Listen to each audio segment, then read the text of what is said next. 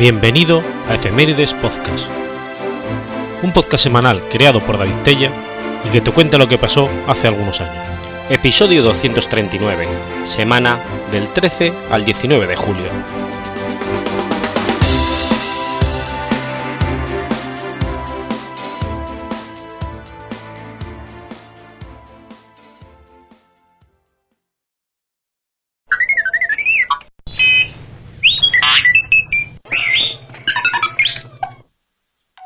13 de julio de 1954. Muere Frida Kahlo. Magdalena Carmen Frida Kahlo Calderón fue una pintora mexicana. Su vida estuvo marcada por el infortunio de sufrir un grave accidente en su juventud que la mantuvo postrada en cama durante largos periodos, llegando a someterse hasta a 32 operaciones quirúrgicas.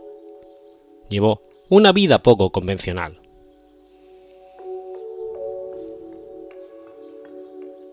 Frida fue la tercera hija del fotógrafo Guillermo Calo, inmigrante alemán nacionalizado mexicano, y de Matilde Calderón, mexicana. Sus dos hermanas mayores fueron Matilde y Adriana. Después de ellas nació su único hermano, Guillermo. En julio de 1907 nació Frida y solo 11 meses después, en junio de 1908, su hermana menor, Cristina. Ella fue su constante compañera y la única de las hermanas Calo que dejó descendencia. Además, Frida tuvo tres hermanas mayores por parte de padre, Luisa, María y Margarita, todas hijas del primer matrimonio de su padre con María Cardeña Espino, fallecida en el parto de Margarita en 1898.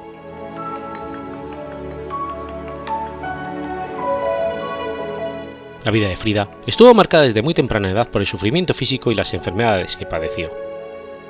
El primero de estos infortunios consistió en una poliomielitis que contrajo en 1913, dando inicio a una serie de sucesivas enfermedades, lesiones diversas, accidentes y operaciones. Esta primera enfermedad la obligó a permanecer nueve meses en cama y le dejó una secuela permanente, la pierna derecha mucho más delgada que la izquierda. Animada por su padre y como parte de su rehabilitación, Frida practicó diversos deportes, algunos poco usuales en la sociedad mexicana de su época para una niña, como el fútbol o el boxeo. Sin embargo, la evidente limitación motriz, así como las constantes operaciones quirúrgicas y tratamientos médicos, hicieron que Frida se desarrollara de modo diferente y con frecuencia se viera impedida de participar con otros niños. Varios de los cuadros que luego pintaría en su vida adulta reflejan la temática de la soledad de su infancia. Un ejemplo que se cita con frecuencia es la obra de 1938 Cuatro habitantes de Ciudad de México, un óleo sobre metal que muestra a una pequeña niña sentada sobre una superficie en altura y ataviada con tehuana. La niña parece abandonada y triste, chupándose el dedo con desolación.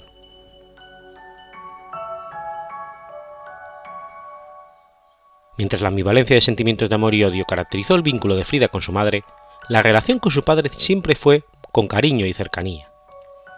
Y se hizo aún más estrecha tras la enfermedad de poliomielitis de Frida, puesto que fue su padre quien principalmente la acompañó en sus ejercicios y la guió en los programas de rehabilitación. Frida, a su vez, fue testigo de los continuos y misteriosos desmayos de su padre, para los que en su temprana infancia nadie le ofreció explicación alguna. Se trataba de los frecuentes ataques epilépticos que sufría su padre como consecuencia de una temprana lesión cerebral.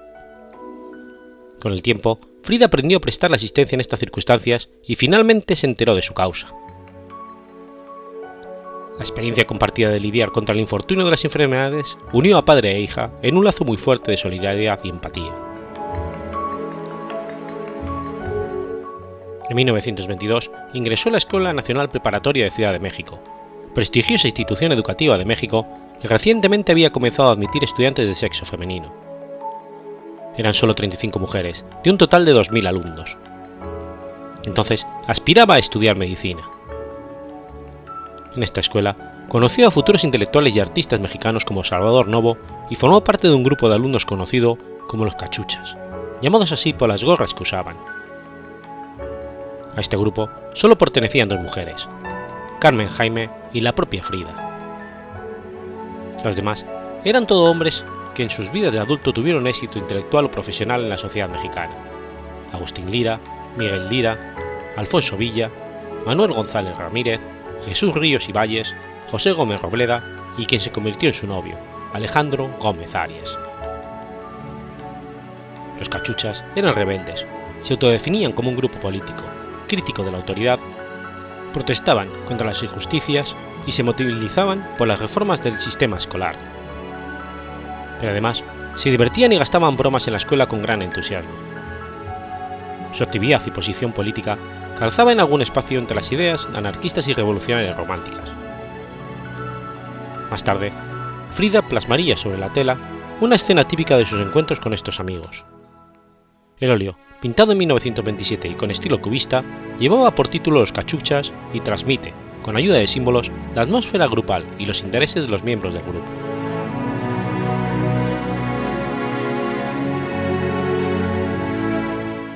El 17 de septiembre de 1925 sufrió un grave accidente cuando el autobús en el que ella viajaba fue arrollado por un tranvía, quedando aplastado contra un muro y, y completamente destruido.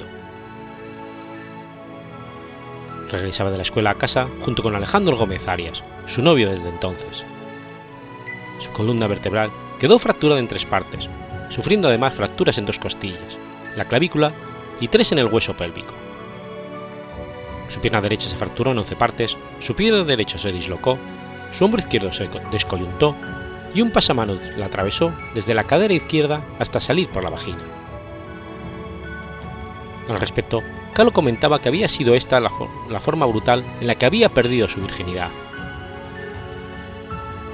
La medicina de su tiempo la atormentó con múltiples operaciones quirúrgicas, corsés de yeso y de distintos tipos, así como diversos mecanismos de estiramiento.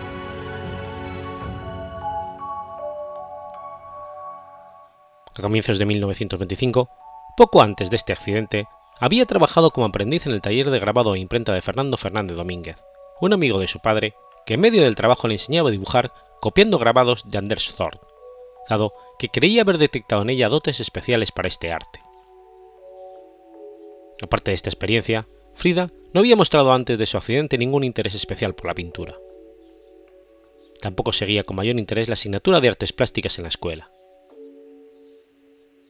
La batalla contra las secuelas de la poliomielitis la hacían inclinarse más bien por actividades deportivas.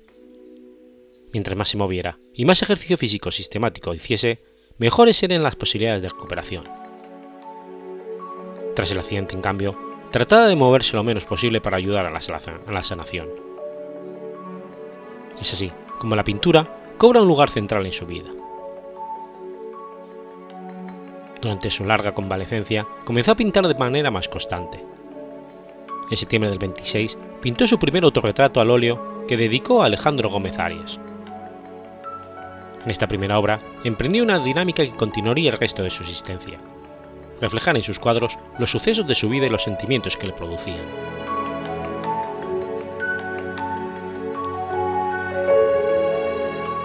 En 1927, su pintura se volvió más compleja.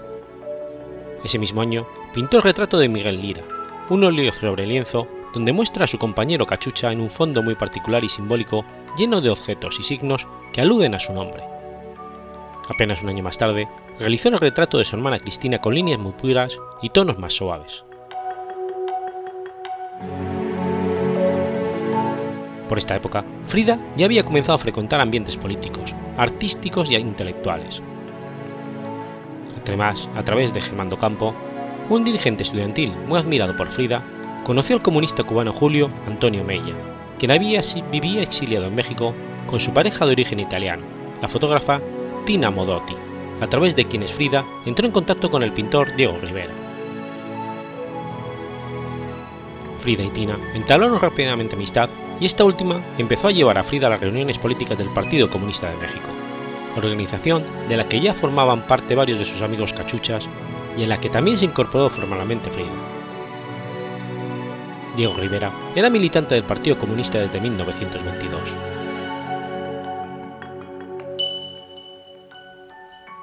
Frida conoció a Diego Rivera a través de Tina Modotti. Anteriormente, en el 22, había tenido ocasión de observarlo durante la realización de su primer mural en el anfiteatro Simón Bolívar de la Escuela Nacional Preparatoria. En 1928 había encontrado nuevamente a Diego Rivera en algunas veladas y reuniones en las que asistía con Tina Modotti, pero no había hablado nunca directamente con él. Un día lo visitó espontáneamente mientras trabajaba en una serie de murales para el edificio de la Secretaría de Educación Pública, con el objeto de mostrarle sus propios trabajos. Diego quedó impresionado por sus cuadros y le animó a seguir pintando. Desde entonces fue constante invitado a la casa de los Calo. El artista contrajo matrimonio con Diego Rivera el 21 de agosto de 1929. Su relación consistió en amor, aventuras con otras personas, vínculo creativo, odio, divorcio en el 39 y un segundo matrimonio un año después. En 1930, Frida se quedó embarazada por primera vez. Sin embargo, debido a la posición anómala del feto y las secuelas del accidente del 25, el embarazo de tres meses debió de ser interrumpido, según decidió el médico Jesús Marín. A pesar de las aventuras de Diego con otras mujeres y de las propias infidelidades de Frida, la pareja lograba completarse con muchos aspectos. Los trajes tradicionales mexicanos, consistentes en largos vestidos de colores y joyería exótica que vestía Frida, se convirtieron junto a su semblaje, cejijunto, en su imagen de marca. Él amaba su pintura y fue también su mayor admirador.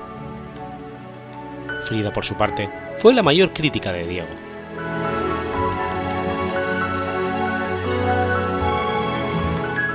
el ambiente político de México para los simpatizantes de izquierda se volvió complicado debido al gobierno de Plutarco Elías Calles. Los encargos de murales a Diego Rivera, iniciados por el ministro de Educación, José Vasconcelos, se paralizaron. Como la fama y la reputación de Rivera había crecido en los Estados Unidos, le sugirieron encargos en el país vecino, trasladando su residencia allí entre el 31 y el 34, y pasando la mayor parte del tiempo en Nueva York y Detroit.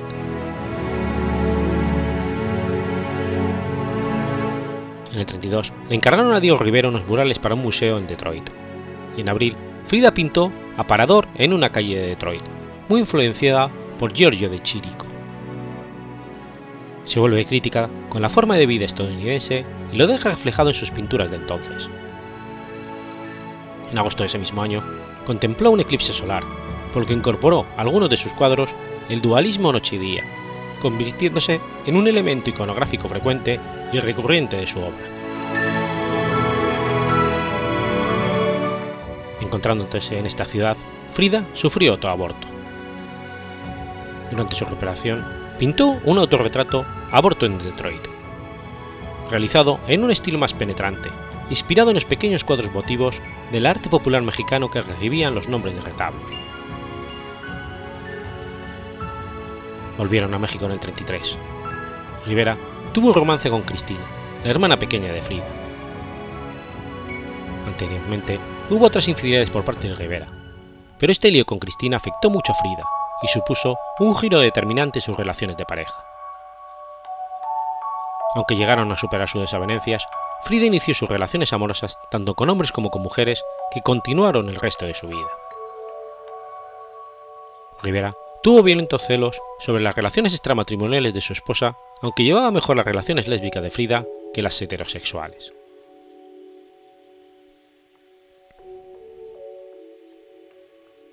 Entre 1937 y el 39, el revolucionario de Ucrania, Leon Toski, vivió exiliado en la casa de Frida en Coyoacán junto a su esposa. Allí Frida tendrá un romance con el líder comunista. Tras el asesinato de Trotsky a manos del miembro del NKDVD, stalinista Ramón Mercader, Frida fue acusada de ser autora del mismo. Esto la llevó a estar arrestada, pero finalmente fue dejada en libertad, al igual que su marido. En el 39, Frida Kahlo terminó un autorretrato donde reflejaba sus dos personalidades, las dos Fridas. En este cuadro, asimilaba la crisis marital a través de la separación entre la Frida en traje de Tehuana, el favorito de Diego, y la otra Frida, de raíces europeas, la que existió antes de su encuentro con él. Los corazones de las dos mujeres estaban conectados uno al otro por una vena. La parte europea rechazaba de Frida Kahlo amenazaba con perder toda su sangre. Ese mismo año expuso en París en la Galería Renan et Coela gracias a Breton. Esta estancia en la capital francesa le llevó a relacionarse con el pintor malagueño Picasso. El 6 de noviembre del 39, Kahlo y Rivera se divorciaron tras una serie de infidelidades, donde el asunto más doloroso para Frida fue la relación entre Diego y su hermana. Frida regresó temporalmente a su casa de Coyacán. Fue un periodo de ánimo depresivo en el que el artista consumió alcohol como manera de aliviar su sufrimiento físico y psicológico. Hay dos producciones pictóricas importantes en este periodo de separación: Las dos Fridas y Dos desnudos en un bosque. Después del divorcio, Frida y Diego continuaron compartiendo gran parte de la vida social, artística y política que los unía. Frida llegó en septiembre a San Francisco y solo dos meses más tarde, la pareja decidió volver a casarse. El nuevo acuerdo amistoso consistía en vivir juntos, compartir gastos, continuar con la colaboración artística y excluir de su relación la vida sexual de pareja.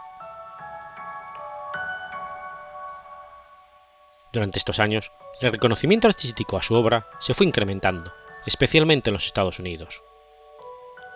Participó en importantes exposiciones colectivas en el Museo de Arte Moderno de Nueva York, en el Instituto de Arte Contemporáneo de Boston y en el Museo de Arte de Filadelfia.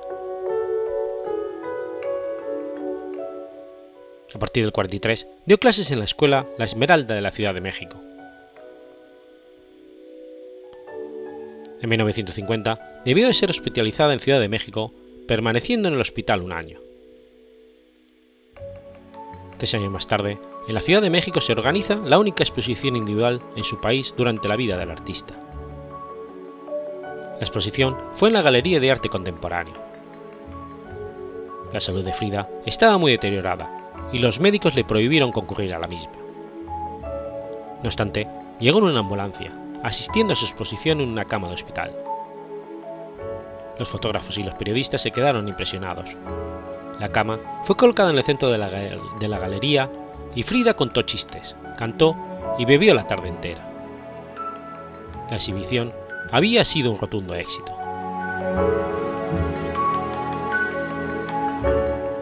Ese mismo año, le tuvieron que amputar la pierna por debajo de la rodilla debido a una infección de gangrena. Esto la sumió en una gran depresión que la llevó a intentar el suicidio en un par de ocasiones, utilizando para ello los opiáceos prescritos. Durante ese tiempo escribía poemas en sus diarios, la mayoría relacionados con el dolor y el sufrimiento. En febrero de 1954, Frida escribió explícitamente en su diario acerca de sus ideas suicidas. Describiendo como una gran tortura los dolores físicos y psíquicos de los últimos seis meses tras la amputación, señaló que aunque continúa pensando en quitarse la vida, lo único que lo retenía era Diego Rivera, a quien no deseaba abandonar porque tiene la vanidad de creer que ella le haría falta. El 19 de abril del 54 ingresó al hospital inglés tras un intento de suicidio, y aunque escribió en su diario que había prometido no recaer, el 6 de mayo tiene que ser hospitalizada nuevamente por el mismo motivo.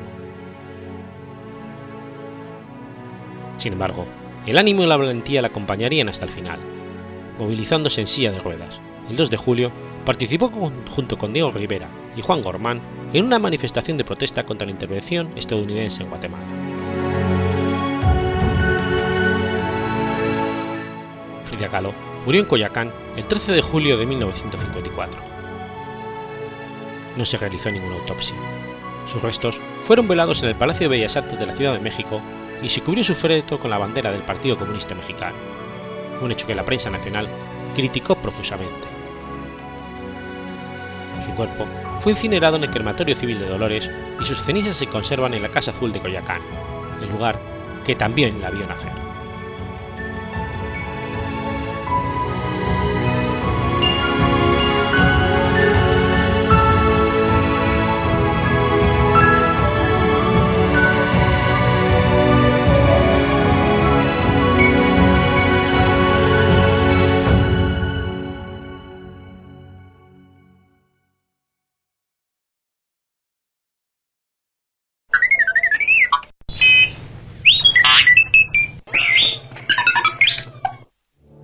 14 de julio de 1789. Se produce la toma de la Bastilla. La toma de la Bastilla se produjo en París el martes 14 de julio de 1789. A pesar de que la fortaleza medieval conocida como la Bastilla solo custodiaba siete prisioneros, su caída, en manos de los revolucionarios parisinos, supuso simbólicamente el final del antiguo régimen y el punto inicial de la Revolución Francesa. La rendición de la prisión, símbolo del despotismo de la monarquía francesa, provocó un auténtico seísmo social tanto en Francia como en el resto de Europa, llegando sus ecos hasta la lejana Rusia.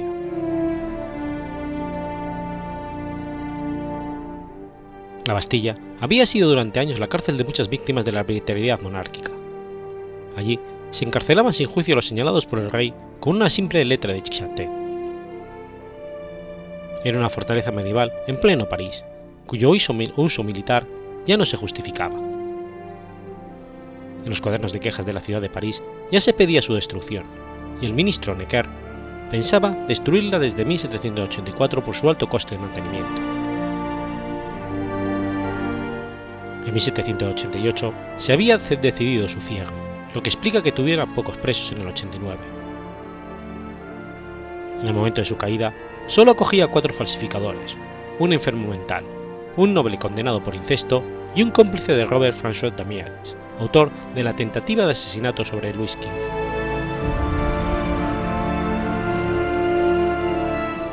Durante el reinado de Luis XVI, Francia tuvo que confrontar una grave crisis financiera originada por los elevados gastos de la intervención de la Guerra de Independencia de los Estados Unidos y el despilfarro de la Corte Real, exacerbada por un desigual sistema tributario que solo agravaba al pueblo llano y a la burguesía.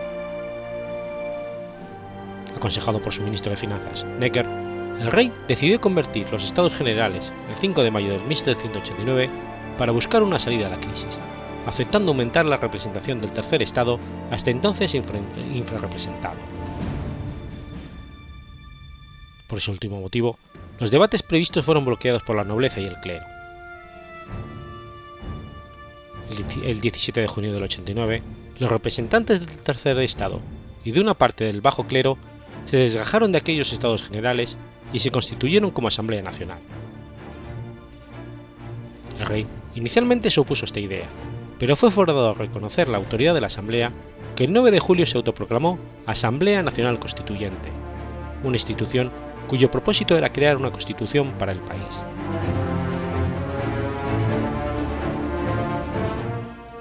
Los acontecimientos acaecidos en los días siguientes condujeron a la toma de la Bastilla el 14 de julio, y la Revolución Francesa comenzó a expandirse. La rendición de este bastión real fue sin duda un importante hito simbólico de los inicios de la Revolución, más que un factor detonante en sí. Con anterioridad, la autoridad real ya se había visto mermada por la revuelta de la nobleza, que se negaba a financiar los planes de Luis XVI mediante el pago de impuestos. Pero el mayor detonante fue la formación de la Asamblea Nacional, el juramento del juego de pelota y la Declaración de los Derechos del Hombre y del Ciudadano, que abría la vía hacia el fin del absolutismo y de los privilegios de la nobleza. La rebelión parlamentaria, unida a la del pueblo de París, que ya había tenido un antecedente dos años antes en la ciudad de Bergens, sede del Parlamento de Bretaña. En el 89, el movimiento se extendió enseguida a las capitales de las provincias francesas. Para defender la Asamblea Nacional de un posible ataque de las tropas reales y para asegurar el orden de la capital, las autoridades municipales parisinas decidieron crear una milicia popular de 48.000 hombres, la llamada Guardia Nacional, cuya insignia era roja y azul, los colores de la ciudad de París. Estos dos colores, a los que se unió el blanco, se convirtieron en el emblema de la revolución y en los colores de la bandera de Francia.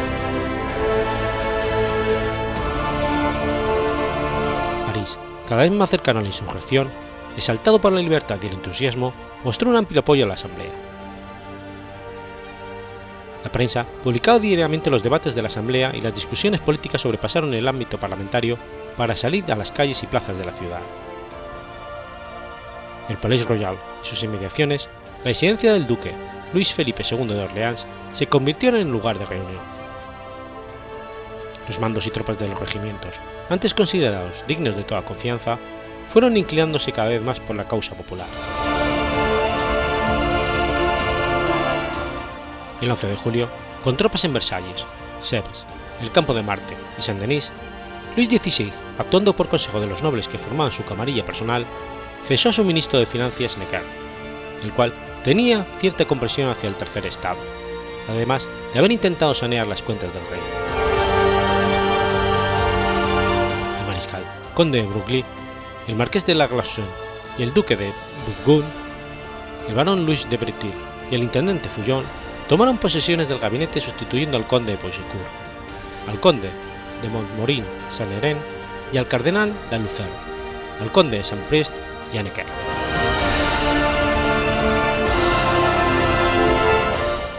Las noticias de la destitución de Necker llegaron a París en la tarde del domingo 12 de julio. Parisinos supusieron en general que la destitución marcaba el inicio de un golpe de Estado por parte de los elementos más conservadores de la corte. Los liberales temieron que la concentración de tropas reales llevadas a Versalles, provenientes de las guarniciones fronterizas, intentarían clausurar la Asamblea Nacional Constituyente. Las masas se remolinaron por todo París, llegando a juntarse 10.000 personas en torno al Palais Royal. Camille Desmoulins, conocido framasón de la Logia de las Nueve Hermanas, según Minet, concentró una gran muchedumbre, subido a una mesa y con una pistola en la mano al grito de Ciudadanos, no hay tiempo que perder. El cese de Necker es la primera señal de la noche de San Bartolomé para los patriotas. Esta noche, batallones de suizos y alemanes tomarán el campo de Marte para masacrarnos. Solo queda una solución, tomar las armas. Los regimientos suizos y alemanes a los que se referían eran tropas mercenarias extranjeras que constituían una parte significativa del ejército real prerevolucionario. Fueron tomados por hostiles por su condición extranjera para eludir la asistencia de tropas de soldados regulares franceses. Aproximadamente la mitad de los 25.000 soldados regulares concentrados en París y Versalles a comienzos de julio de 1789 pertenecían a estos regimientos extranjeros. En efecto, a primera hora de la noche del 12 de julio, el barón de Besenval, a la cabeza de las tropas instaladas en París, dio la orden de intervenir a los regimientos suizos acantonados en el campo de Marte.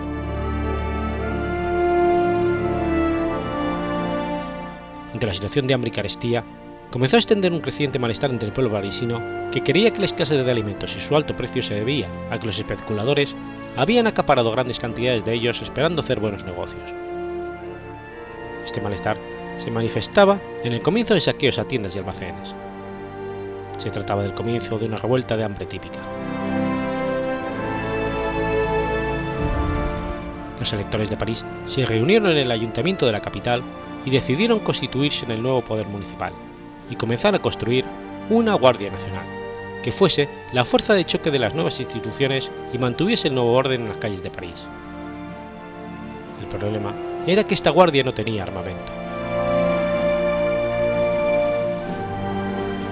El 12 de julio, una multitud creciente, blandiendo bustos de Necker y el duque de Orleans, cruzó, las calles hacia la plaza Vendôme, donde había un destacamento de Royal Alemán Cavalier, con el que lucharon con una lluvia de piedras. En la plaza Luis XV, la caballería, comandado por el príncipe Lampesc, disparó al portador de uno de los bustos y el soldado murió.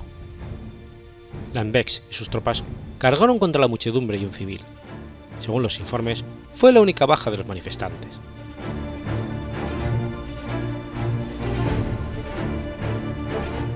el regimiento de la Guardia Francesa formaba la guarnición permanente de París, que con muchos vínculos locales era favorable a la causa popular. Este regimiento había sido confinado en sus cuarteles durante los primeros altercados a comienzos de julio. Con París convertido en un polvorín, Lambex, que no confiaba en este regimiento, que obedeciera sus órdenes, colocó a 60 hombres a caballo para vigilarlo frente a su sede en la calle Chaussée d'Antin. Una vez más, la medida que tenía la intención de refrenar las revueltas solo sirvió para provocarlas.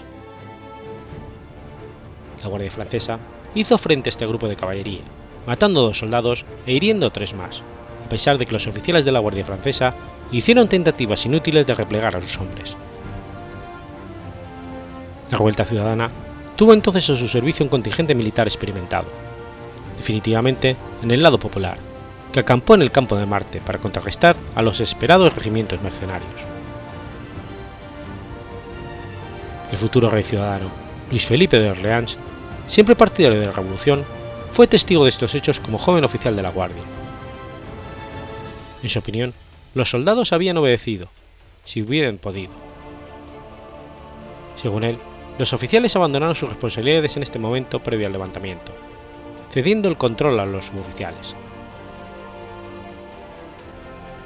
La autoridad incierta del barón de Besenval, jefe de la Guardia Francesa, supuso una abdicación virtual por parte de los encargados de controlar el centro de París. A la una de la mañana del 13 de julio, 40 de los 50 puestos de control que permitían la entrada a París fueron incendiados. La muchedumbre amotinada exigía la rebaja del precio del trigo y del pan que jamás habría alcanzado tal precio en el curso del siglo. Además, un rumor circulaba por París. En el convento de Saint-Laurent sería almacenado el trigo. Este fue tomado a las 6 de la tarde.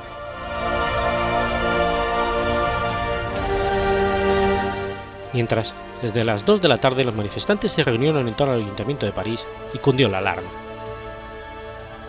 El recelo existente entre el comité de los electores, los representantes de la municipalidad de París congregados dentro del edificio y las masas en el exterior fueron empeorando por el error o inhabilidad política de los primeros en proveer de armas estos últimos.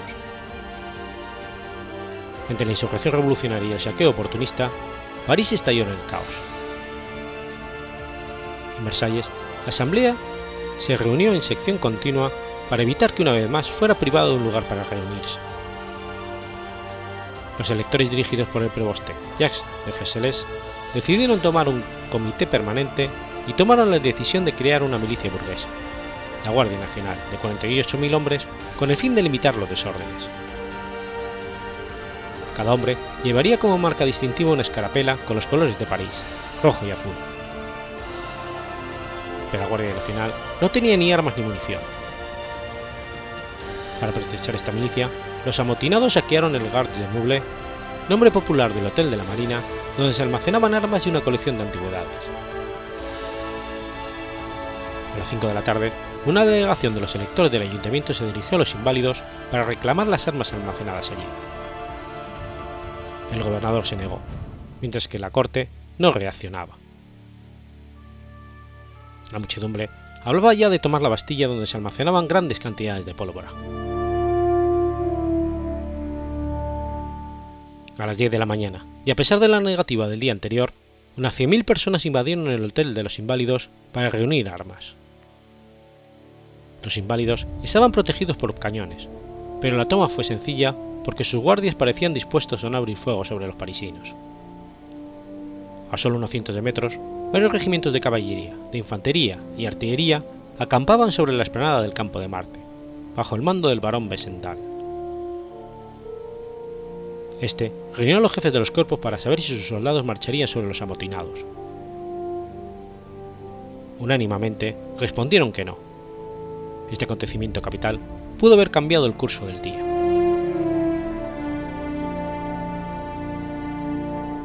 Los atacantes buscaban principalmente apoderarse de la gran cantidad de armas y munición almacenada allí, ya que el día 14 había 13.600 kilos de pólvora. La guarnición regular consistía en 82 inválidos. A pesar de ello, la Bastilla había sido reforzada el 7 de julio con 32 granaderos del regimiento suizo Salis Samad, provenientes del campamento del Campo de Marte. Los muros estaban protegidos por 18 cañones de 8 libras cada uno y 12 de menor tamaño. El alcaide era Bernard René, marqués de la Launay, hijo del anterior alcaide, que había nacido en esa misma fortaleza.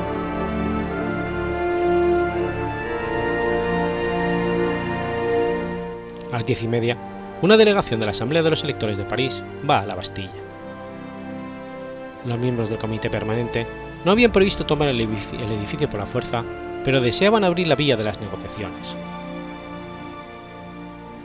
A las once y media, una segunda delegación compuesta por Jacques Alexis Hamard, Thuriot y Louis Etis de Corny intentan de nuevo negociar la entrega de las armas y municiones al pueblo de París para proveer a la Guardia Nacional recién creada. El esfuerzo negociador se fue alargando mientras los ánimos de la masa armada llegaban a los inválidos e iban impacientándose. Alrededor de la una y media, la muchedumbre entró en el patio externo y las cadenas sobre el puente levadizo al patio interior fueron cortadas, aplastando a un asaltante desafortunado. René Bernard ordenó entonces disparar sobre la muchedumbre, haciendo numerosas víctimas.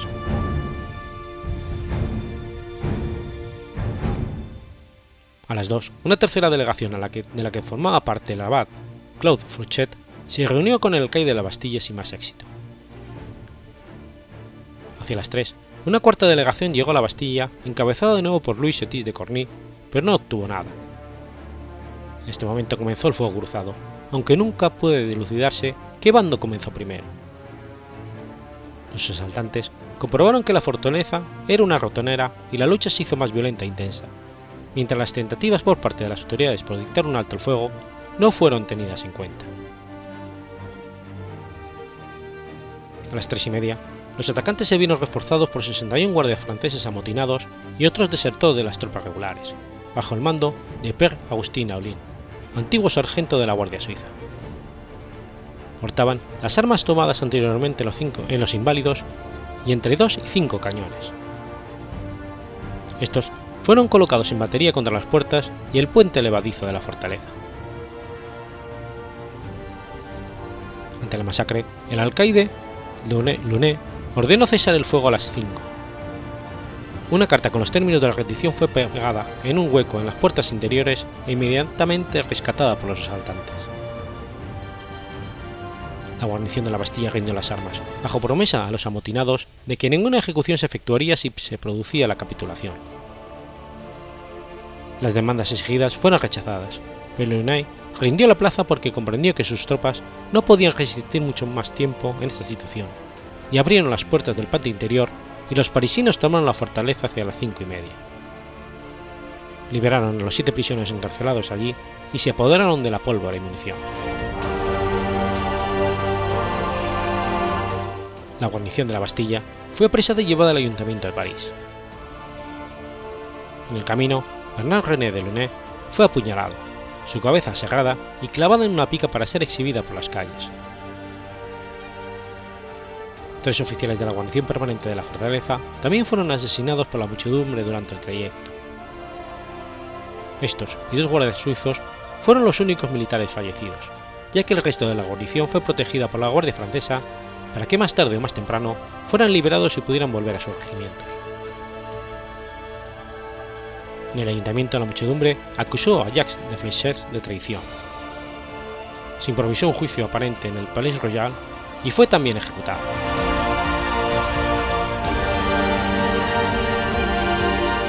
El teniente Luis de Fleur escribió un informe detallado sobre la defensa de la Bastilla que fue incorporado al diario del regimiento Salix Samad y que aún se conserva.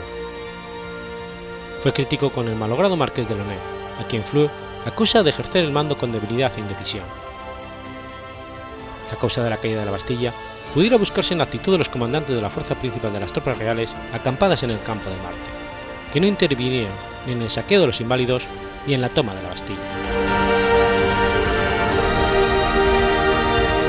Además de los presos, la fortaleza albergaba los archivos del teniente general de la policía de París, que fueron sometidos a un pillaje sistemático. Fue solo al cabo de dos días que las autoridades tomaron medidas con el fin de conservar los restos de este archivo. El mismo Marchés, cuya casa estaba situada justo enfrente de la fortaleza, no vaciló en apoderarse de documentos. A las 6 de la tarde, ignorando la caída de la Bastilla, Luis XVI dio orden a las tropas de evacuar la capital. Esta orden llegó al ayuntamiento a las 2 de la madrugada del día siguiente. El marqués de Lafayette fue nombrado comandante de la Guardia Nacional Francesa tras las revueltas de julio.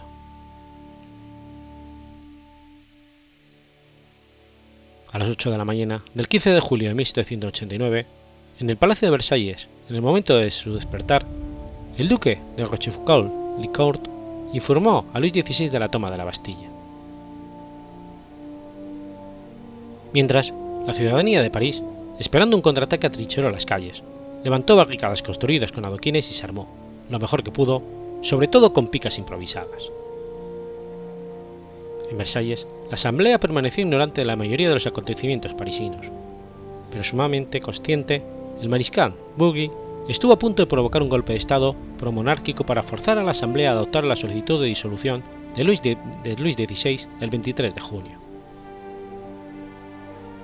El vizconde de Noailles fue el primero en informar a Versalles fehacientemente de los hechos que se producían en París.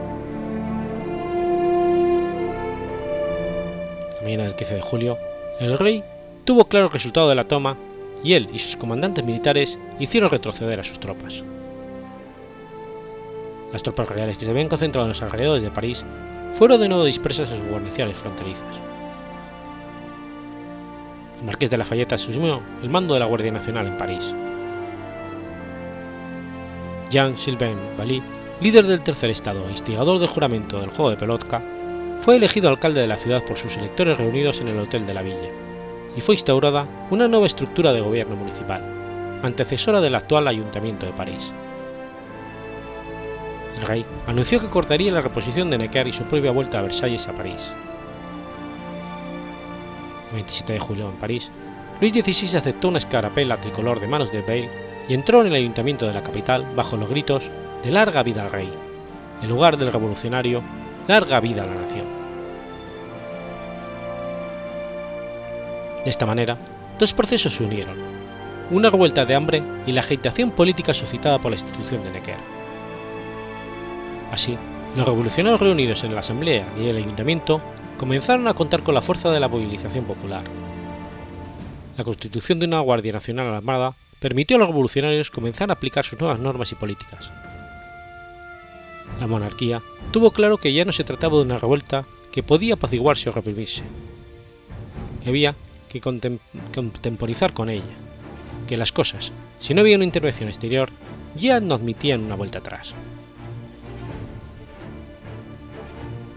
Sin embargo, después de esta violencia, la nobleza, poco confiada en la aparente, como se demostró con posterioridad, temporal reconciliación entre el rey y el pueblo, comenzó a exiliarse.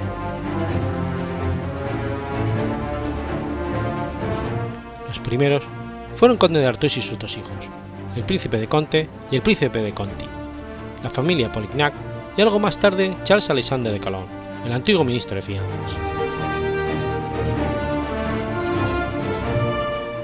Necker regresó a París triunfante desde Basilea.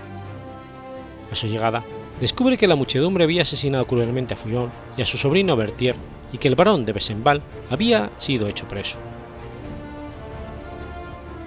Deseando evitar un nuevo derramamiento de sangre, Necker abrió la mano, exigiendo y obteniendo una amnistía general votada por la Asamblea de los Electores de París. Con la solicitud de la amnistía, más sin confiar en un juicio justo, subestimó el peso de las fuerzas políticas. Pero la Asamblea fundada Doc casi inmediatamente revocó la amnistía para salvar su propia existencia y quizás las propias cabezas de sus miembros, e instituyó un tribunal de primera instancia en Châtelet.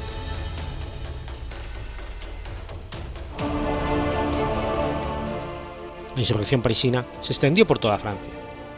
El pueblo se organizó en municipios para conseguir un propósito de autogobierno y se crearon cuerpos de guardias nacionales para su propia defensa, de acuerdo al principio de soberanía popular, medidas espontáneas que, hicieron, que fueron normalizadas al poco tiempo mediante leyes aprobadas por la Asamblea Nacional.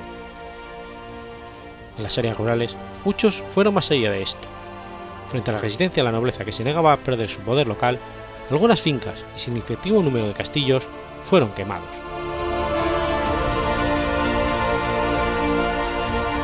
Al año siguiente, la fiesta de la Federación, concebida como fiesta de reconciliación nacional, se celebró en presencia del rey en la misma fecha. En 1880, el Senado francés aprobó la fecha del 14 de julio como Día de la Fiesta Nacional, y conmemoración de la fiesta del 14 de julio de 1790, por ser ese un día en el que no se derramó sangre y que siguió la unidad de todos los ciudadanos franceses.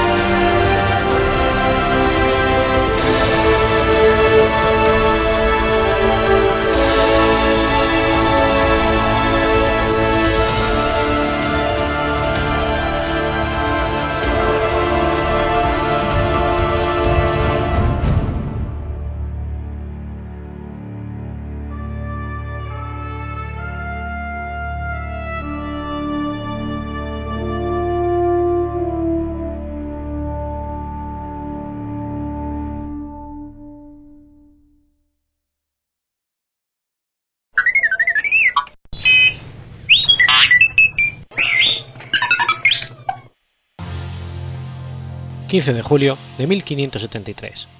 Nace Íñigo Jones. Íñigo Jones es el primer arquitecto británico importante de la época moderna y el primero en emplear las reglas de la proporción y simetría vitruvianas en sus edificios. Dejó su huella en Londres en edificios singulares como la Buckingham House, Whitehall y la zona diseñada para la plaza de Covent Garden, que se convirtió en un modelo para los futuros desarrollos del West End. Hizo importantes contribuciones a la escenografía por su trabajo como diseñador teatral para varias docenas de mascaradas, la mayoría por encargos reales y muchos en colaboración con Ben Jonson.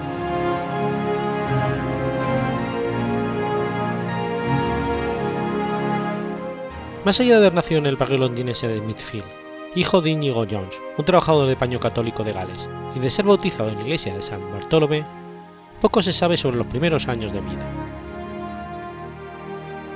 No se acercó a la profesión de arquitecto en la forma tradicional, es decir, ya fuese promocionando a partir de un oficio o mediante la, inscripción temprana a la oficina de obras, aunque hay evidencia de que Sir Christopher Brent tuvo constancia de que Jones fue un aprendiz de carpintero en el cementerio de San Pablo.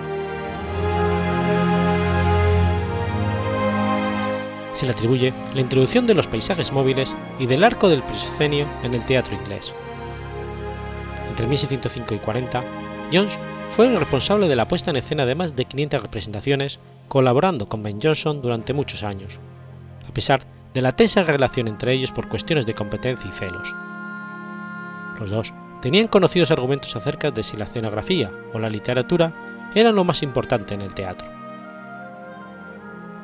Sobreviven más de 450 dibujos de escenografías y vestuario que dan prueba del virtuosismo de Jones como dibujante y su comprensión del conjunto del diseño italiano, en particular el de Alfonso y Giulio Parigi. Es importante saber que no existía la concepción de tal dibujo en Inglaterra en ese momento, a pesar de que había sido el medio utilizado por pintores italianos, escultores y arquitectos durante unos 100 años.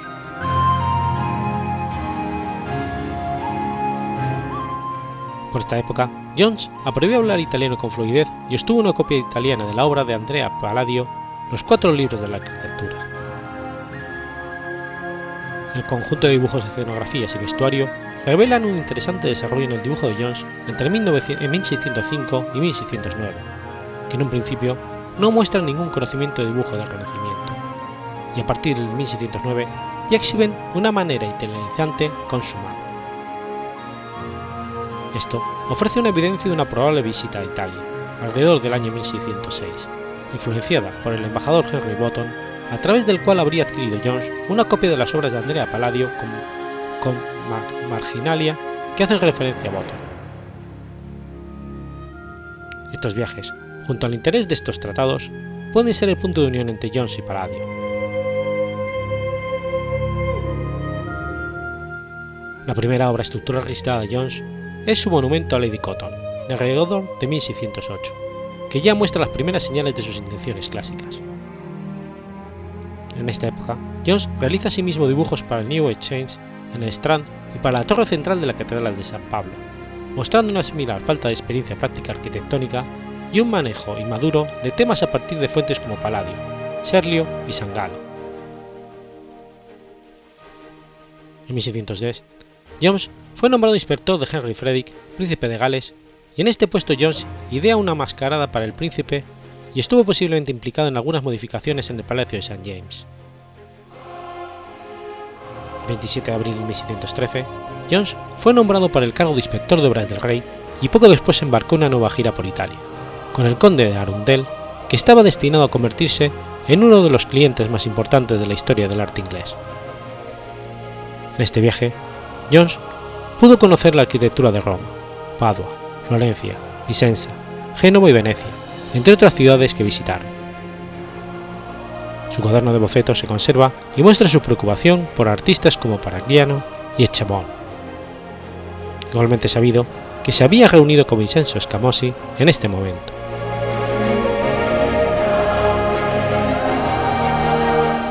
En septiembre de 1615, Jones fue nombrado inspector general de obras del rey, marcando el inicio de la carrera serie de Jones. Afortunadamente, tanto James I como Carlos I gastaron pródigamente en sus edificios, lo que contrastaba enormemente con la economía con la económica corte de Isabel I. Como agrimensor real, Jones construyó algunos de sus edificios principales en Londres. En 1616 comenzó a trabajar en la Queen's House, en Greenwich, para la esposa de Jaime I, Ana. Con cimientos hechos y la primera planta construida, el trabajo se detuvo repentinamente cuando Anne murió en 1619. Las obras se reanudaron diez años más tarde, pero esta vez para la esposa de Carlos I, la reina Henrietta María. Fue terminada en 1635 y fue el primer edificio estrictamente clásico en Inglaterra. En 1619 y 1622 construye el Buckingham House en el Palacio de Whitehall, como parte de la modernización de este palacio londinense, un diseño derivado de los edificios de Scamocci y Palladio, y con un techo pintado por Peter Paul Rubens. La Buckingham House fue uno de los varios proyectos en los que Jones trabajó con su asistente personal y sobrino político, John Webb. La capilla de la reina en el Palacio de St. James fue construida entre 1623 y el 27 por Carlos I para su esposa católica Henrietta María. Parte del diseño original en el Panteón de la antigua Roma, y Jones evidentemente aprovechó la iglesia para evocar el templo romano. Estos edificios muestran ya el buen hacer de este arquitecto maduro con una confiada comprensión de los principios clásicos y una comprensión intelectual de la forma de llevarlos a la práctica. El otro gran proyecto en el que Jones participó fue el diseño de la plaza de Covent Garden. Fue encargado por el cuarto conde de Bedford para construir una plaza residencial, lo que hizo siguiendo las líneas de las plazas italianas, en especial la de Livorno. el aristócrata se vio obligado a proveer a la plaza de una iglesia y advirtió Jones que quería economizar. Le pidió que simplemente erigiese un almacén y la respuesta muy citada de Jones fue que su señoría tendría el mejor almacén de Europa. En el diseño de San Pablo, Jones finalmente se adhirió al diseño de Vitruvio de un templo de Toscana y fue la primera iglesia de su totalidad y auténticamente clásica construida en Inglaterra el interior del Covent Garden fue destruido por un incendio en 1795, pero el exterior se mantuvo tal y como John lo diseñó, y dominaba, y dominaba el lado oeste de la plaza.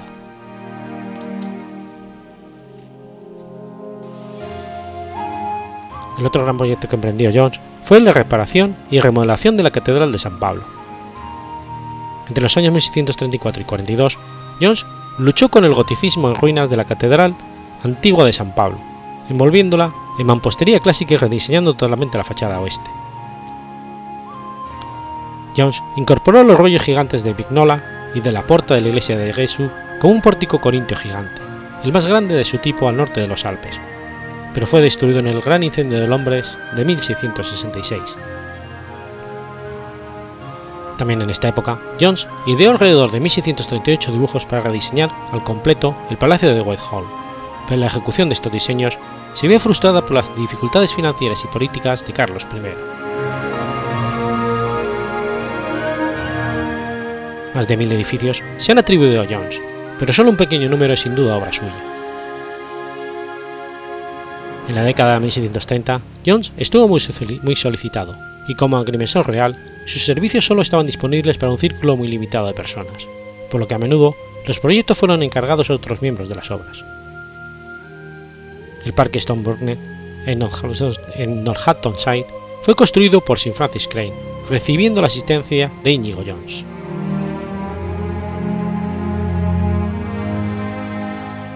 Su plena dedicación terminó con el estallido de la Guerra Civil Inglesa en 1642 y la toma del Palacio Real e incautación de las casas del rey en 1643. Su propiedad le fue más tarde devuelta, pero Jones acabó sus días soltero, viviendo en Somerset House. Estuvo estrechamente involucrado en el diseño de College Hill, en Berkshire, para la familia Pratt, que visitó con el joven aprendiz de arquitecto Roger Pratt para fijar un nuevo sitio para la mansión propuesta. Murió el 21 de junio de 1652 y posteriormente fue enterrado con sus padres en St. Bennet Wharf, la iglesia galesa de la ciudad de Londres. John Deham y después Christopher Brent le sucedieron en el cargo de agrimensor de obras del rey. un monumento dedicado a él, fue destruido en el Gran Incendio de Londres de 1666.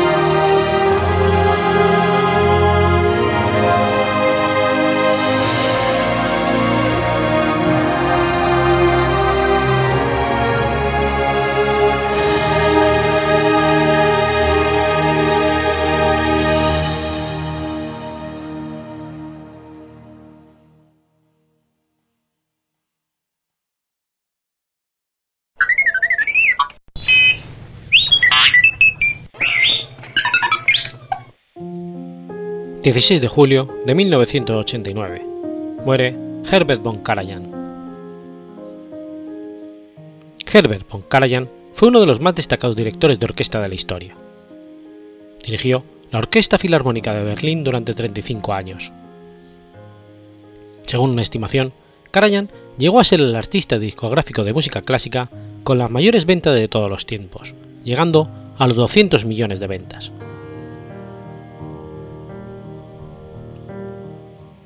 Fue el hijo menor del matrimonio formado por el doctor Herbert von Karajan y Marta Korsmak, de ascendencia eslovena. Su familia paterna pertenecía a la alta burguesía de Salzburgo y tenía ancestros griegos. Su tatarabuelo, George James Karajatis, nació en Kozani, en la época en que pertenecía al Imperio Otomano, y se mudó a Viena en 1767 para finalmente trasladarse a Cherniv. Él y su hermano fueron fundadores de la industria textil sajona, tarea por la que recibieron sendos títulos nobiliarios por Federico Augusto I el 1 de junio de 1792. Así, el apellido Karajanis se convirtió en von Karajan.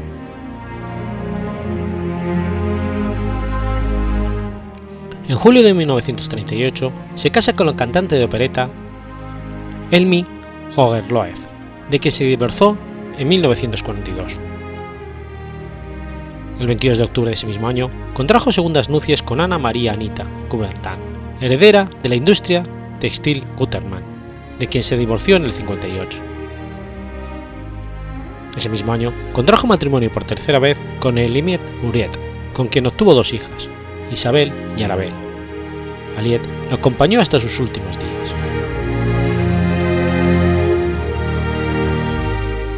En 1929 realizó su debut oficial dirigiendo Salomé en la Festspielhaus de Salzburgo, y entre el 29 y el 34, Karajan fue el primer Kapellmeister en la Ópera Estatal de Ulm, Alemania.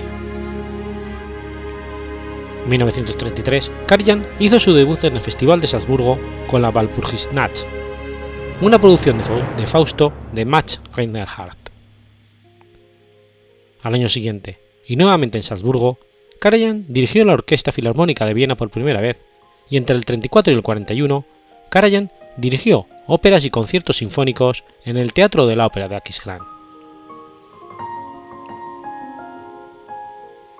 En marzo de 1935, la carrera de Karajan tuvo un significativo impulso cuando se inscribió como miembro del partido nazi.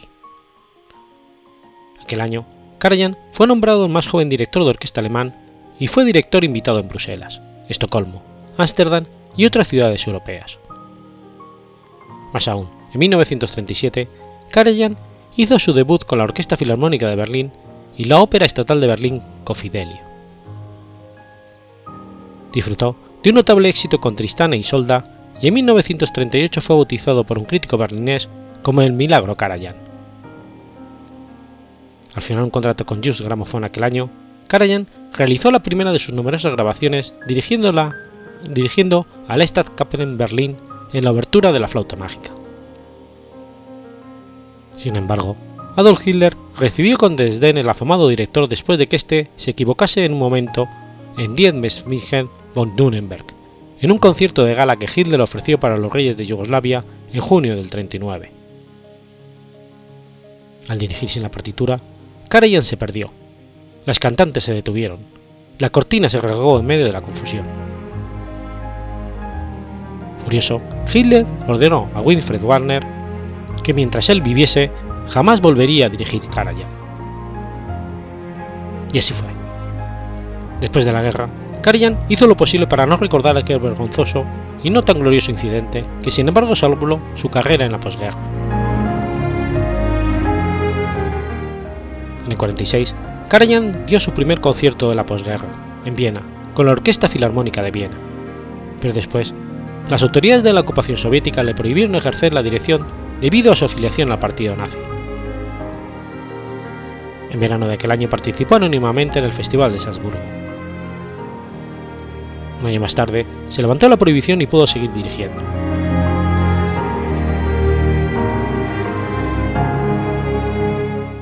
Karajan convirtió a la orquesta Gesellschaft der Musikfreude en una de las mejores del mundo. En el 49 se presentó en el Teatro Colón de Buenos Aires en una serie de conciertos sinfónicos. En 51 dirigió un único ciclo completo del Anillo del Nibelungo, así como los maestros cantores de Nuremberg. Y en 1952 Tristán e Isolda en el Festival de Bayreuth. El 53, después de dirigir Tannhauser, dijo que nunca más lo haría porque no sabía si sus emociones le permitirían terminar con vida. Aún así, asumió la dirección imponiendo la condición de que su plaza fuera vitalicia. Juntos realizaron apariciones por todo el mundo, obteniendo gran aclamación. En el 55, la orquesta hizo su primera presentación en Nueva York, desde donde comenzó una gira por los Estados Unidos, que fue repetida al año siguiente y también durante varias temporadas más. Otros notables viajes internacionales se incluyen visitas a Japón, la gira del 84 que lo llevó también a Corea y sus primeros conciertos en China del 78.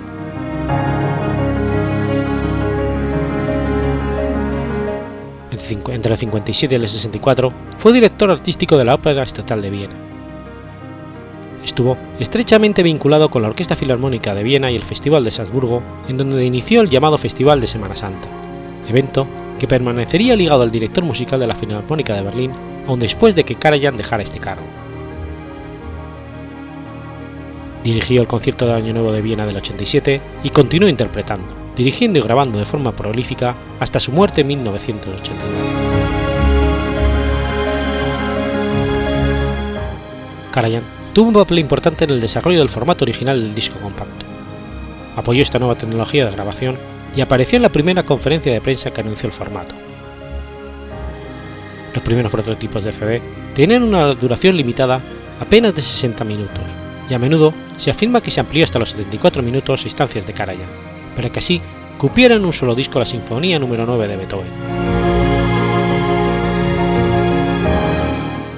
Fue él quien grabó el primer CD comercializado y la obra que tuvo el honor de ser registrada en la ocasión fue la Sinfonía Alpina de Richard Strauss.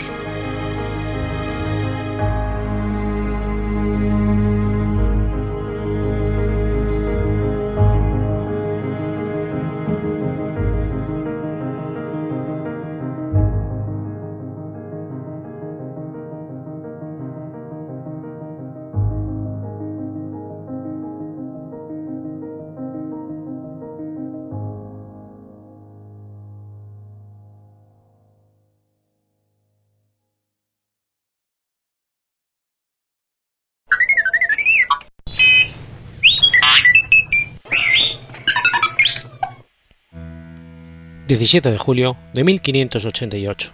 ...muere Mimar Sinan. Mimar Koka Sinan Ibn Ab al-Manan, conocido como Sinan, Agan, el arquigran arquitecto, fue un arquitecto otomano, contemporáneo de Vignola, Palladio, Miguel Ángel o Juan de Herrera. Fue el principal arquitecto otomano e ingeniero civil de los sultanes Solimán el Magnífico, Selim II y Murad III responsable de la construcción de más de 300 estructuras principales y otros proyectos más modestos, como escuelas. Sus aprendices diseñaron la mezquita del Sultán Ahmed en Estambul y el puente de Mostar en Mostar. Asimismo, ayudaron a diseñar el Taj Mahal en el Imperio Mogol. Su calidad e influencia en los arquitectos musulmanes de la época y posteriores es comparable a los citados dentro del ámbito cristiano.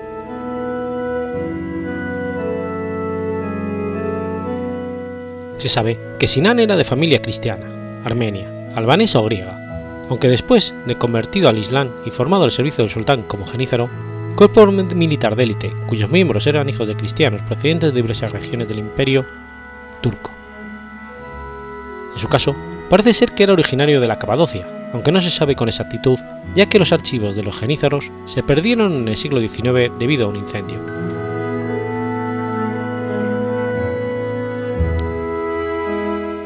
Fue en el ejército donde comenzó a demostrar sus aptitudes matemáticas, alcanzando el grado de oficial jefe de catapultas. Este cargo incluía las, atribuciones de todos los campos de la ingeniería militar, construyendo fortalezas, puentes, acueductos, astilleros, murallas y puertas de ciudades a lo largo y ancho del imperio.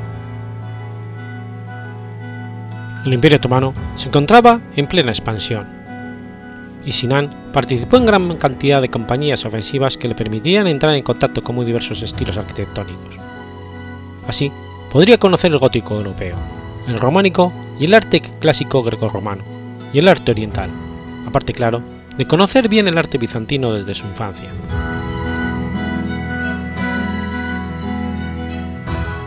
Tendría en torno a 50 años cuando Solimán el Magnífico le nombra su arquitecto principal.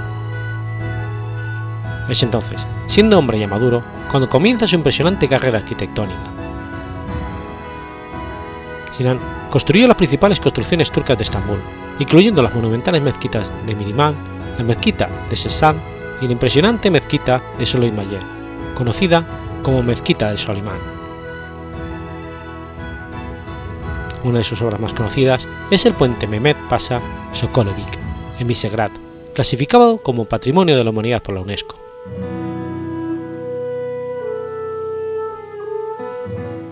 Con Sinan, los turcos cuentan con un arte propio, original y sumamente avanzado, que influirá sobre todo el mundo islámico. A Sinan se le atribuye una inmensa labor constructiva en su larga vida, siendo probablemente el arquitecto más prolífico de la historia se le atribuye el diseño de 81 mezquitas, 50 oratorios, 62 escuelas, 19 mausoleos, 32 conjuntos palaciales, 24 hospitales, 17 edificios de postas, 6 mercados, 33 baños públicos, 7 acueductos, 8 puentes y 338 edificios no identificados.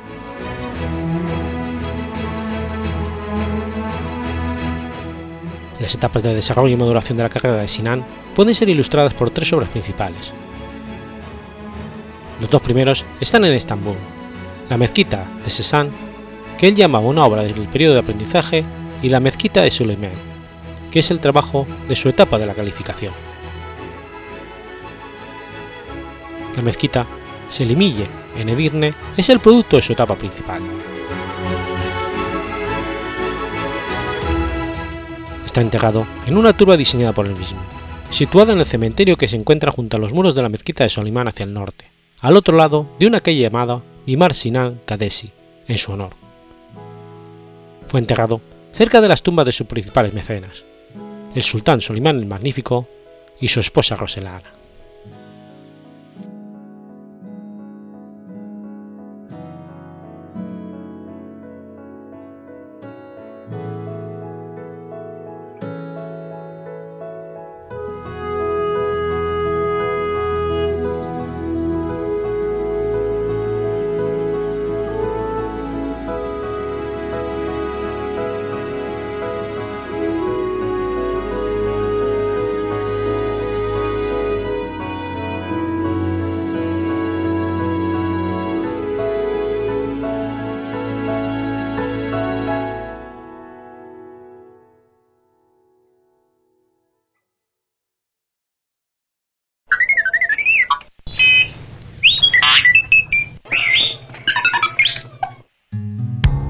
18 de julio de 1881. nace María de Maeztu. María de Maeztu Whitney fue una pedagoga y humanista española. Dirigió e impulsó la residencia de señoritas entre 1915 y el 36. Formó parte de la junta directiva del Instituto Escuela y presidió el Liceo, el Liceo Club Femenino.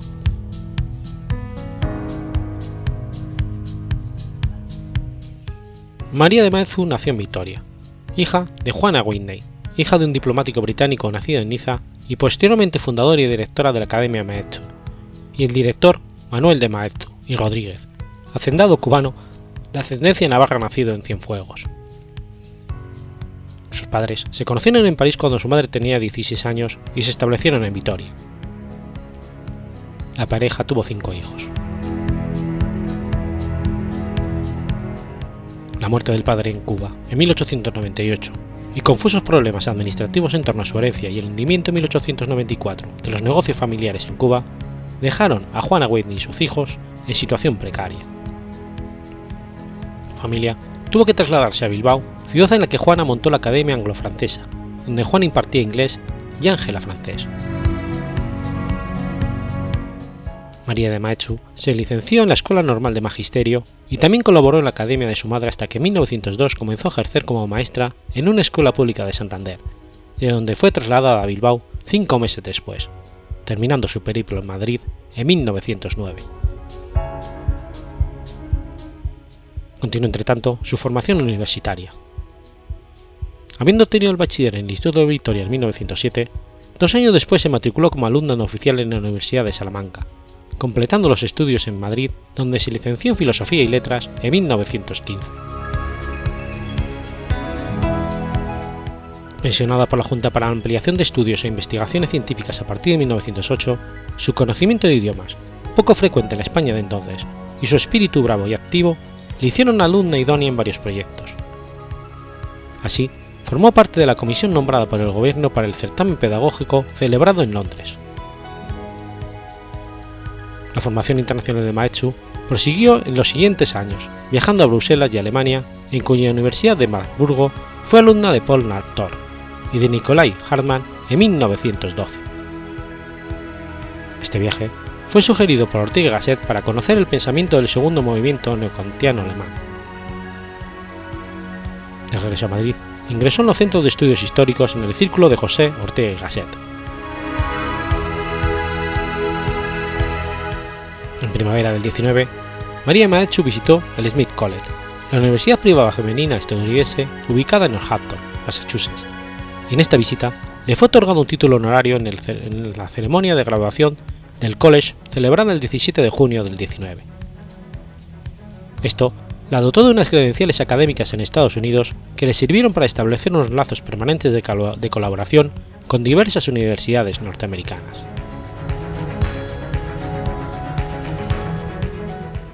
Creada en Madrid por la Junta de Ampliación de Estudios, la Residencia Internacional de Señoritas le fue encargada su organización y dirección, cargo que desempeñó entre el 15 y el 36, y se convertiría en el gran proyecto de su vida. La residencia de señoritas supuso un éxito inmediato que compartía sus objetivos con el Instituto Internacional dirigido por Susan Huntington en Estados Unidos. Era una microcomunidad de conocimiento femenino, fruto de su relación con Huntington, fueron los viajes que realizó a aquel país con los que consiguió establecer el primer programa de estudio para mujeres en el extranjero. En el 23, todas estas colaboraciones se englobaron bajo un convenio bilateral de colaboración, articuladas en cuatro tipos de iniciativas: intercambio de alumnas, lectorados en el extranjero, becas de investigación e intercambio de material de laboratorios y bibliográfico. A la residencia podía acceder cualquier muchacha mayor de 17 años que hiciera sus estudios en Madrid, o prepararse, o preparase su ingreso en las facultades universitarias. También se admitía a alumnas extranjeras y externas. Se les ofrecía además de residencia clases y cursos dados en sus dependencias. Así, había clases complementarias de pedagogía y filosofía dadas por Maestro. El éxito fue rotundo y pronto sucedió que el número de estudiantes de licenciaturas y doctorados sobrepasaba a las aspirantes a maestras. Además, era lugar de encuentro con conferencias y cursos cuyo público era eminentemente femenino. Entre las más destacadas figuran la poeta Concha Méndez, las abogadas Victoria Ken y Matilde Hucci, la posteriormente diputada republicana Francesca Boigas, las periodistas María Luz Morales y Josefina Carabias, la física Melissa Martín Bravo, la artista Maruja Mayo o las médicas Cecilia García de Cosa y Elisa Soriano. Una de las figuras más relevantes que visitaron su residencia fue Gabriela Mistral, que se alojó allí en diciembre del 24. Desde entonces, mantuvieron una, amistad con altibajos que duraría hasta la muerte de Machu en el 48. Compartían la idea de Iberoamérica, su espíritu pedagógico y un, profundo cristianismo. Mistral le dedicó su poema Salutación, leído en el evento Penclav y publicado en El Sol el 17 de diciembre de 1924. En 1921, junto con Clara Campoamor, fundó la Federación de Mujeres Universitarias. Maechu fue la vicepresidenta y Campoamor la secretaria. En 1928 se celebró en Madrid el 12 Congreso Internacional de Mujeres Universitarias y numerosas delegadas se alojaron en la residencia. España estuvo representada por María de Maechu, Matilde Usi, Jimena Quirós, Matilde Ruiz y Clara Campomor. En el 31, Marie Curie se alojó también durante su estancia en Madrid. María de Maechu consiguió compatibilizar su tarea en la residencia de señoritas con la dirección de uno de los departamentos del Instituto Escuela puesto en marcha también por la JAE en 1918, donde pudo abrir aún más el abanico de sus ideas pedagógicas. Este instituto fue concebido como un centro oficial de segunda enseñanza donde se ensayaron planes de estudios y métodos de educación para implantar después en toda España. Además, era un centro de ensayo pedagógico para el profesorado. Machu lo definió como la primera escuela activa oficial de España. Para ella, lo importante no es que el alumnado infantil aprendiera y repitiera, sino que reflexionara, constatara y ejecutara. Por ello, todas las enseñanzas habían de partir de los hechos y de la observación de los fenómenos. Puso especial empeño en que no hubiera libros de texto, sino que el alumnado tomara sus propios apuntes desde el inicio de sus estudios para que se acostumbrara a interpretar lo que oía. Destaca también la Biblioteca Literaria del Estudiante, colección de libros seleccionados de literatura española bajo la dirección de Menéndez Pidal. Permaneció en el Instituto Escuela desde su fundación hasta 1934 en que dimitió.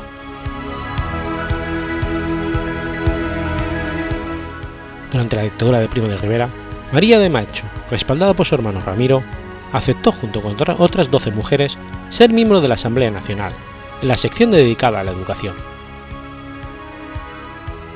Además, fue delegada de España de diferentes congresos de educación en Europa y América. Más tarde, en 1930, fue vocal del Consejo de Institución Pública y en el 34 miembro del Consejo Nacional de Cultura.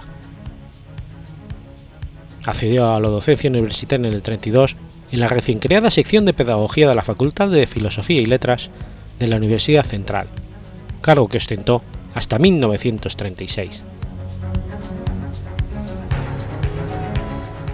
Al estallar la Guerra Civil, en el 36, el fusilamiento de su hermano Ramiro, intelectual noventaochista, que tras su juventud en el liberalismo radical había evolucionado hacia la ideología de la derecha nacionalista, supuso un duro golpe para María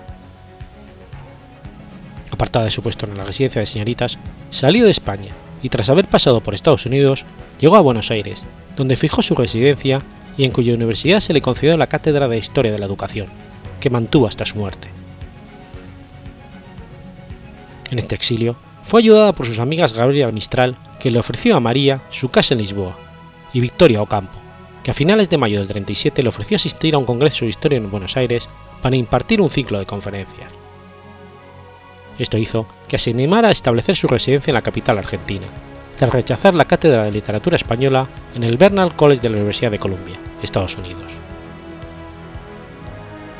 En Buenos Aires se dedicó a dar conferencias, impartir cursos, escribir artículos y libros. Intentó crear una nueva residencia, pero no había presupuesto para ello. Viajó a España en enero del 47 con motivo de la muerte de su hermano Gustavo, y pronunció un discurso con ocasión de la inauguración de la Cátedra Ramiro de Maeztu en la Universidad Central de Madrid. De vuelta a Buenos Aires, falleció al año siguiente. Su cadáver fue repatriado al mausoleo familiar de Estella, entre grandes honores.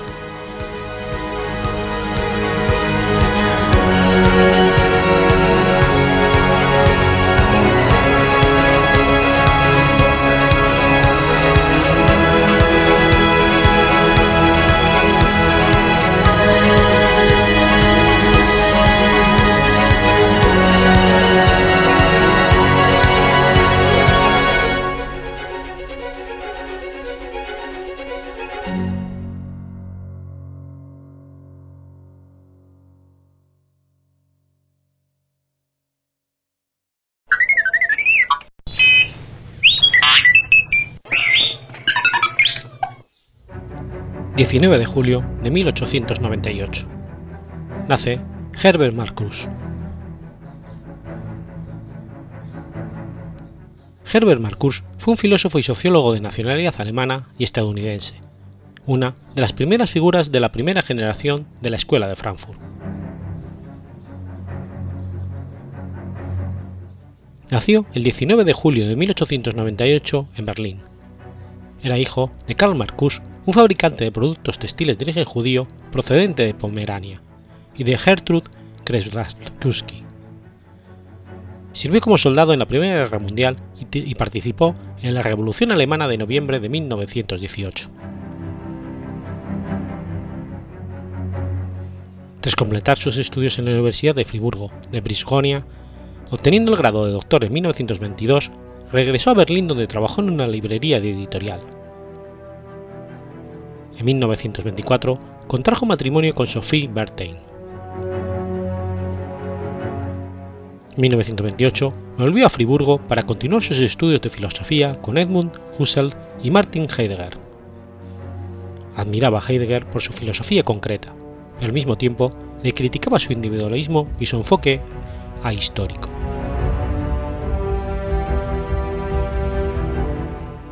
Escribió una tesis sobre la ontología de Hegel y la teoría de la historicidad. Su propósito en 1929 era obtener con este tema su habilitación en Friburgo, bajo la dirección de Heidegger. El proyecto no prosperó debido a las diferencias de Marcus con Heidegger, principalmente debidas a que este último mantuvo al principio una oposición positiva al nacionalsocialismo.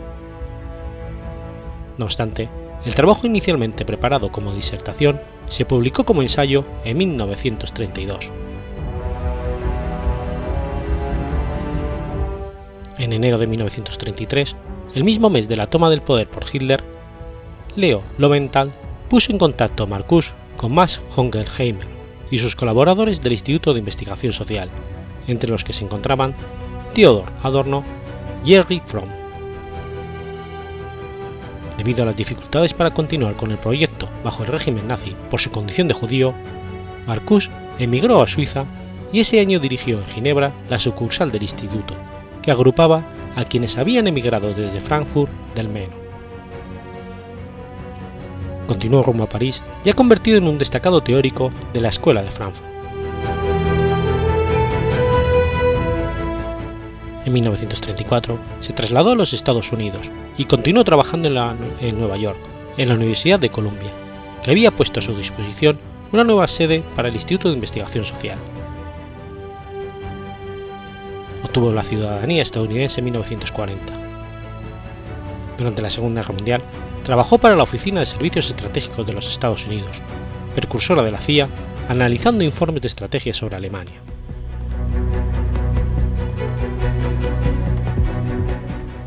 En 1952 inició una carrera docente como filósofo político, primero en la Universidad de Columbia, en Harvard, luego en la Universidad de Brandeis desde 1958 hasta el 65, cuando fue profesor de filosofía y política, y finalmente en la Universidad de California, San Diego.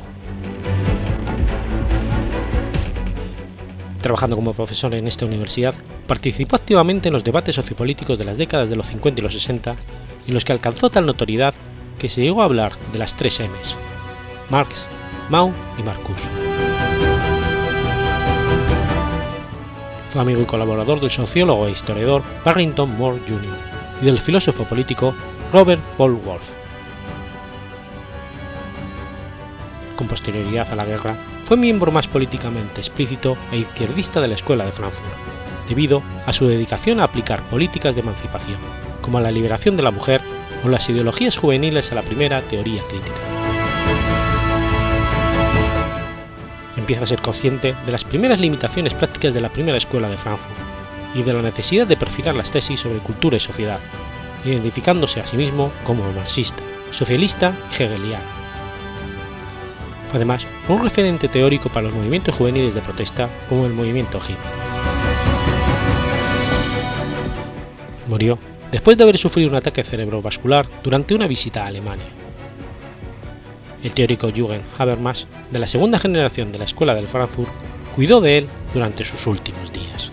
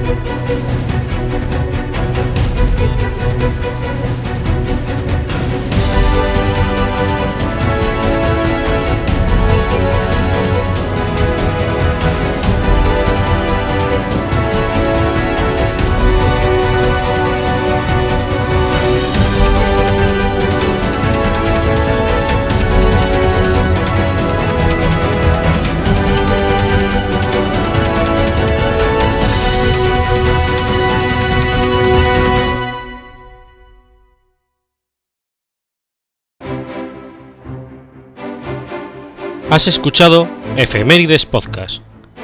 Si quieres ponerte en contacto conmigo, puedes hacerlo por Twitter a la cuenta arroba efemeridespod o mi cuenta personal, arroba telladavid, o por correo electrónico a la dirección efemeridespod.gmail.com. También puedes visitar la página web efemeridespodcast.es. Y recuerda que puedes suscribirte por iTunes y por iBox, y tienes un episodio nuevo cada lunes.